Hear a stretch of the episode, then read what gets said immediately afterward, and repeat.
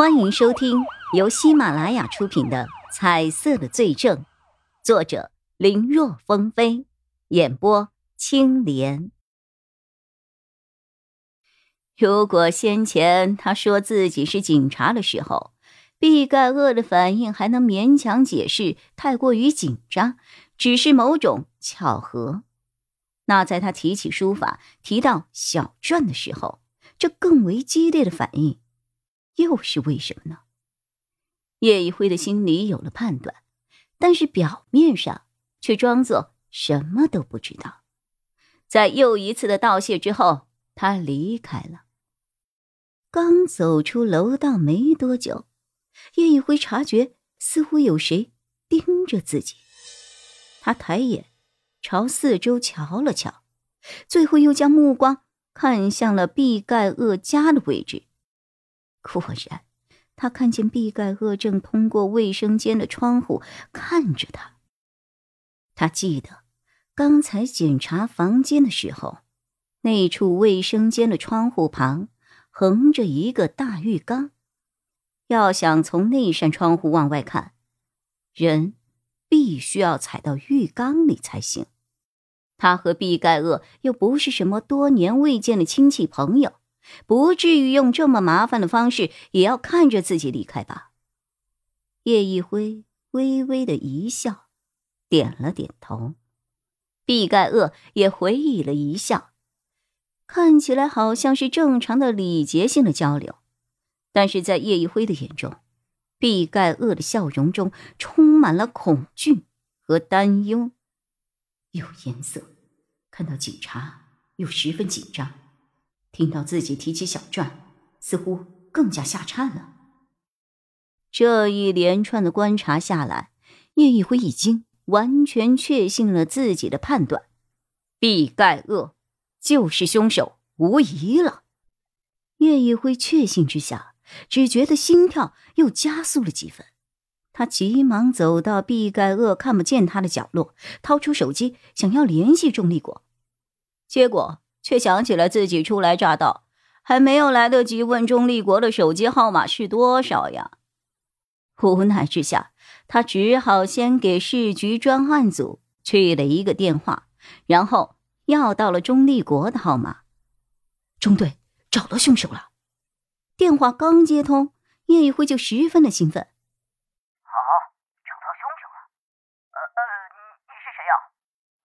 电话的那头经历了短暂的沉默之后，传来了钟立国先是惊喜，接着满是疑惑的声音：“我是叶一辉啊！”叶一辉说完，想着专案组那么多人，钟立国未必还记得他这个无名小卒，于是又补充了一句：“我是 A、B 市派过来支援咱们市局专案组的人呐。”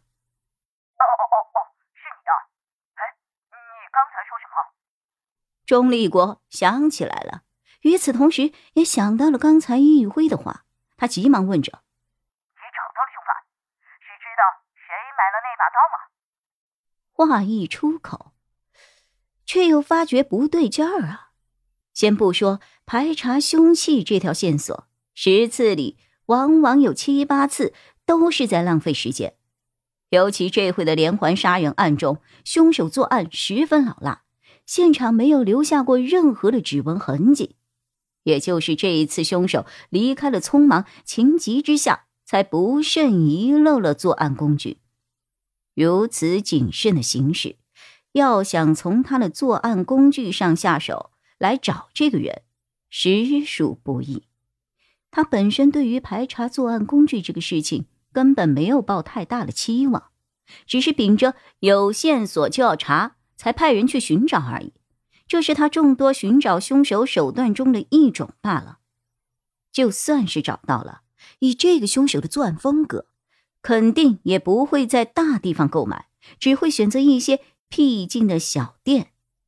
而这些店铺的监控，因为资金问题，往往都没有安装，或者即便是安装了，分辨率都很差，往往需要将相关的影像资料。先带回警局，然后给技术科的做增幅、清晰度等等一系列的事情，之后还需要对视频里的嫌疑人进行调查，确认几起案件发生的时候，对方是否有不在场的证明，以及是否和被害人有关联，等等等等。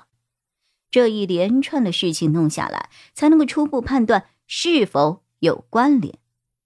这些事情少说也要耗费一两天的功夫。这几天也没有听说谁找到了什么疑似凶手的影像资料啊？怎么这个小子突然就说找到凶手了？不过钟立国也是老刑警了。知道他们一线人员有的时候总会碰到一些近乎不可思议的事情，像是之前他自己就遇到过好几次，明明怎么都找不到凶手，最后几乎算是对方主动送上门了，弄得他和凶手两个人当时都是一脸的懵逼呀。等他醒悟过来之后，他乐了，凶手也哭了。莫非这个小子是自己的一员福将不成？一直苦寻无果的凶手，被他给遇到了。钟立国赶忙追问：“你现在在哪里？凶手呢？是不是已经制服了？还是其他什么情况？”我现在在友谊小区幺幺三号单元楼下，人倒是没有抓，现在正在四零幺室，没有出来。不过我监视着唯一的出口。他跑不了的。监视着。钟立国听到这个回答，顿时紧张了起来。怎么，他挟持了你？叶一辉没想到钟立国会这么问，他赶忙回复：“那倒没有，从身份证上来看，那房子就是他自己的家。”从身份证上看，是他自己的家。啊？钟立国觉得自己的脑子有些乱了。这都是什么跟什么呀？什么情况啊？他察觉到了两个人的沟通出现了重大的偏差呀。本集播讲完毕，感谢收听，更多精彩内容请在喜马拉雅搜索“青莲嘚不嘚”。